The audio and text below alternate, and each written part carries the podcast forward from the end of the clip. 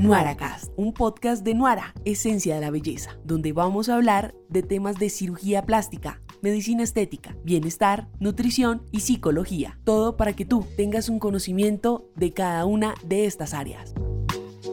Bienvenidos a NuaraCast.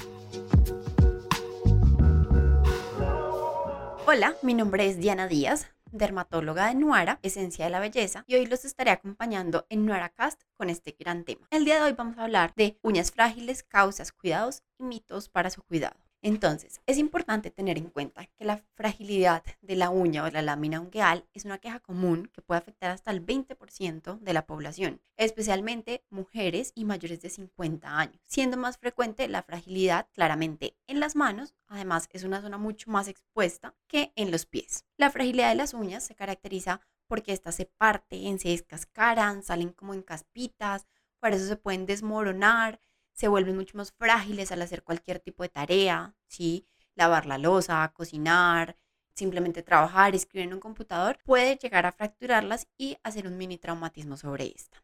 ¿Por qué? Porque se vuelven suaves con el tiempo y pierden su elasticidad. Entonces, a partir de esto tenemos que existen dos grandes grupos que pueden causar la fragilidad en las uñas. El primero es un síndrome de uñas quebradizas o idiopatía. Y lo segundo son trastornos inflamatorios en las uñas como infecciones, que a veces tenemos cándida, enfermedades incluso sistémicas, condiciones generales, traumatismos sobre las uñas. Entonces todo esto va a terminar en una alteración de la hidratación de las uñas. El primer grupo, que es la fragilidad idiopática, que es la causa más común de la uña frágil, eh, se observa exclusivamente en las uñas de las manos, más que todas mujeres, debido a que por la genética como tal, las células que las unen son un poquito más débiles que en los hombres. Por esto es más común encontrar que las mujeres consultan más que los hombres. Y esto puede eh, considerarse una mayor causa o consulta en consulta externa. En otro grupo, en el segundo grupo, encontramos todas las enfermedades sistémicas, las infecciones, el traumatismo y dentro de los traumatismos vamos a encontrar, por ejemplo, las personas que hacen actividades repetitivas en su, profesión o en su trabajo, es decir, las cocineras que tienen que estar todo el tiempo manejando cosas húmedas, picando, hace que fácilmente se traumatice la piel, las amas de casa, el hecho de digitar todo el tiempo en un computador, trabajar demasiado con las manos, finalmente nos va a ayudar a deshidratar las uñas y tener unas uñas más frágiles. ¿Qué otro grupo encontramos aquí? La deficiencia de vitaminas, oligoelementos, aminoácidos. Todo esto puede hacer que una ingesta diaria de alimentos que tenga poca cantidad de vitaminas nos va a ayudar a mayor adelgazamiento y que se partan estas uñas más fácil. ¿Qué podemos hacer? Primero, recomendaciones. Mantén siempre tus uñas secas y limpias. Esto ayuda a que no crezcan bacterias debajo de las uñas. Mantén las uñas con una longitud adecuada. Cuando están demasiado largas se van a quebrar fácilmente y puede llegar incluso a dañar parte de la matriz de la uña. ¿Qué más podemos hacer? Utiliza siempre lima en vez de corta uñas. El corta uñas crea mayor traumatismo sobre las uñas. La lima es mucho más suave, le podemos dar la forma que queremos sin ser demasiado agresivos con la uña. Siempre utiliza limas de cartón. Las limas de metal son mucho más agresivas para la uña y la pueden partir fácilmente. Tercero, elige el calzado adecuado. En el caso de los pies, aunque no es tan frecuente que se partan las uñas, no hay que utilizar calzado apretado ni tacones porque va a ayudar a que existan más traumatismos en las uñas. Es necesario dejar la uña sin esmalte al menos una semana entre cada aplicación de esmalte para que la uña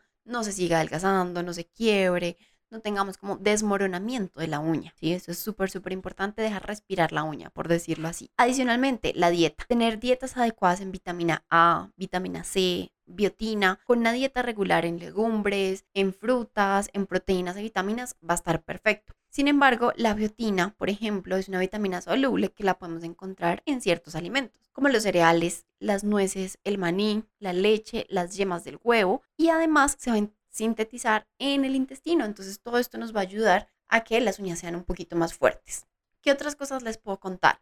Mitos del manicure. Es costumbre en las mujeres hacer de manicure, en algunos casos cada semana, cada dos semanas lo estamos haciendo y tiene ciertos problemas o ciertas contraindicaciones que no vemos siempre. Primero, no hay que quitar la cutícula. La cutícula forma como una capa de piel que su función es proteger la uña, evitar que se infecte, evitar que tengamos eh, fácilmente colonización de bacterias, hongos y demás por debajo y por el lado de la uña. Si quitamos la cutícula, predisponemos a que entren bacterias, se quite esa protección natural que tenemos, ¿sí? Y todo esto por cosmética. Segundo, no utilizar esmalte o acetona para que no deshidrate la uña. La acetona, con los cuales se quitan los esmaltes generalmente, va a desmoronar e ir deshidratando la uña con cada aplicación.